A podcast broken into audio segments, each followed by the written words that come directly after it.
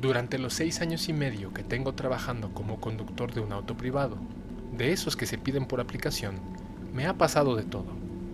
Desde parejas tóxicas que discuten por razones diversas, muchas veces tontas, hasta eventos paranormales. Por el contacto que tengo con algunas personas que manejan grandes vehículos como trailers y autobuses, he aprendido algunas lecciones importantes. Una de ellas, y que hasta la fecha creo que me ha ayudado bastante, es el siempre tener objetos sobre el asiento del copiloto. Esto previene que alguna entidad o alma en pena se siente ahí. Es un consejo valioso, y así como lo enseñaron a mí, yo se los recomiendo a todos quienes estén escuchando esto. La historia que quiero compartir sucedió hace no mucho tiempo. Era de madrugada y tomé el viaje con un pasajero que tenía como destino un domicilio en una de las partes más alejadas de la Jusco, hacia el extremo sur de la Ciudad de México. Usualmente sigo las indicaciones del navegador, pero en esta ocasión particular el pasajero iba diciéndome exactamente por dónde ir. Aprende bien el camino. Tienes que regresar exactamente igual que como viniste. No le hagas caso al navegador.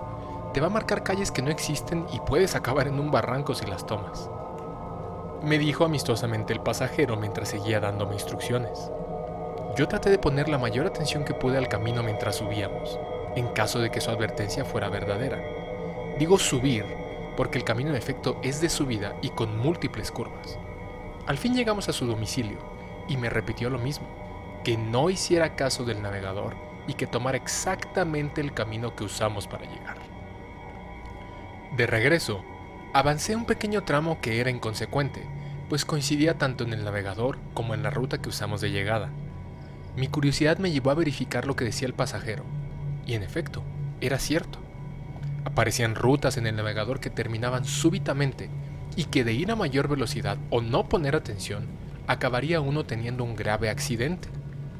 Entonces, tratando de seguir mi memoria tan fielmente como era posible, comencé el descenso y me empecé a topar con decisiones difíciles, ya que en algunos puntos había bifurcaciones en el camino.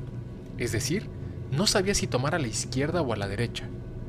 Por lo menos en un inicio, creo haber tomado la ruta correcta, pero en algún punto, con toda certeza, escogí mal, ya que lo que recorría no me parecía familiar.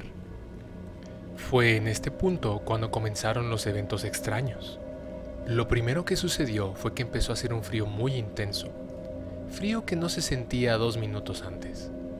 Las ventanas y los cristales del auto comenzaron a empañarse al punto que me dificultaban la visibilidad. Tratando de racionalizar esto, pensaba, ah, es el Ajusco, es una zona boscosa y aquí siempre hace mucho frío. Un par de minutos después, uno de los faros del auto, el derecho, comenzó a parpadear y acabó por fundirse lo cual me dejó con la iluminación del faro izquierdo únicamente. Y allí estaba yo, helándome, perdido y con una visibilidad casi nula. Decidí a no quedarme atrapado, seguí avanzando. Pensé que el corazón se me detendría cuando claramente sentí que me tomaban del brazo, como si alguien en el asiento trasero me hubiera dado un apretón en el brazo. Al tiempo que esto sucedía, el faro izquierdo del auto comenzaba a parpadear también, como si fuera a fundirse, tal como le había sucedido con anterioridad al otro faro. Yo ya estaba muy nervioso, pues ya no solo tenía la sensación de que me sostenía en el brazo, sino que ahora también sentía una respiración en la nuca. Todo venía del asiento trasero, en donde no había nadie. Nadie vivo al menos. Llegué a lo que había identificado como el último tramo antes de salir de la zona boscosa y comencé a ver casas y calles con normalidad. Justo antes de cruzar este tramo, alguien o algo me tomó de la cabeza y la sacudió con fuerza de arriba a abajo. Yo no detuve la marcha del auto y tan pronto salí de la zona boscosa, literalmente al instante, los cristales ya no estaban empañados, cuando dos segundos antes mi visibilidad era casi nula. El faro izquierdo ahora funcionaba con normalidad y dejé de tener esa sensación de que me respiraban en el cuello. Comentando esto con algunos amigos, me decían que probablemente me topé con algún alma en pena o quizá una bruja. Pero independiente a esto, yo tengo la sensación de que querían llevarme, Querían que yo tuviera un accidente y que no la librara.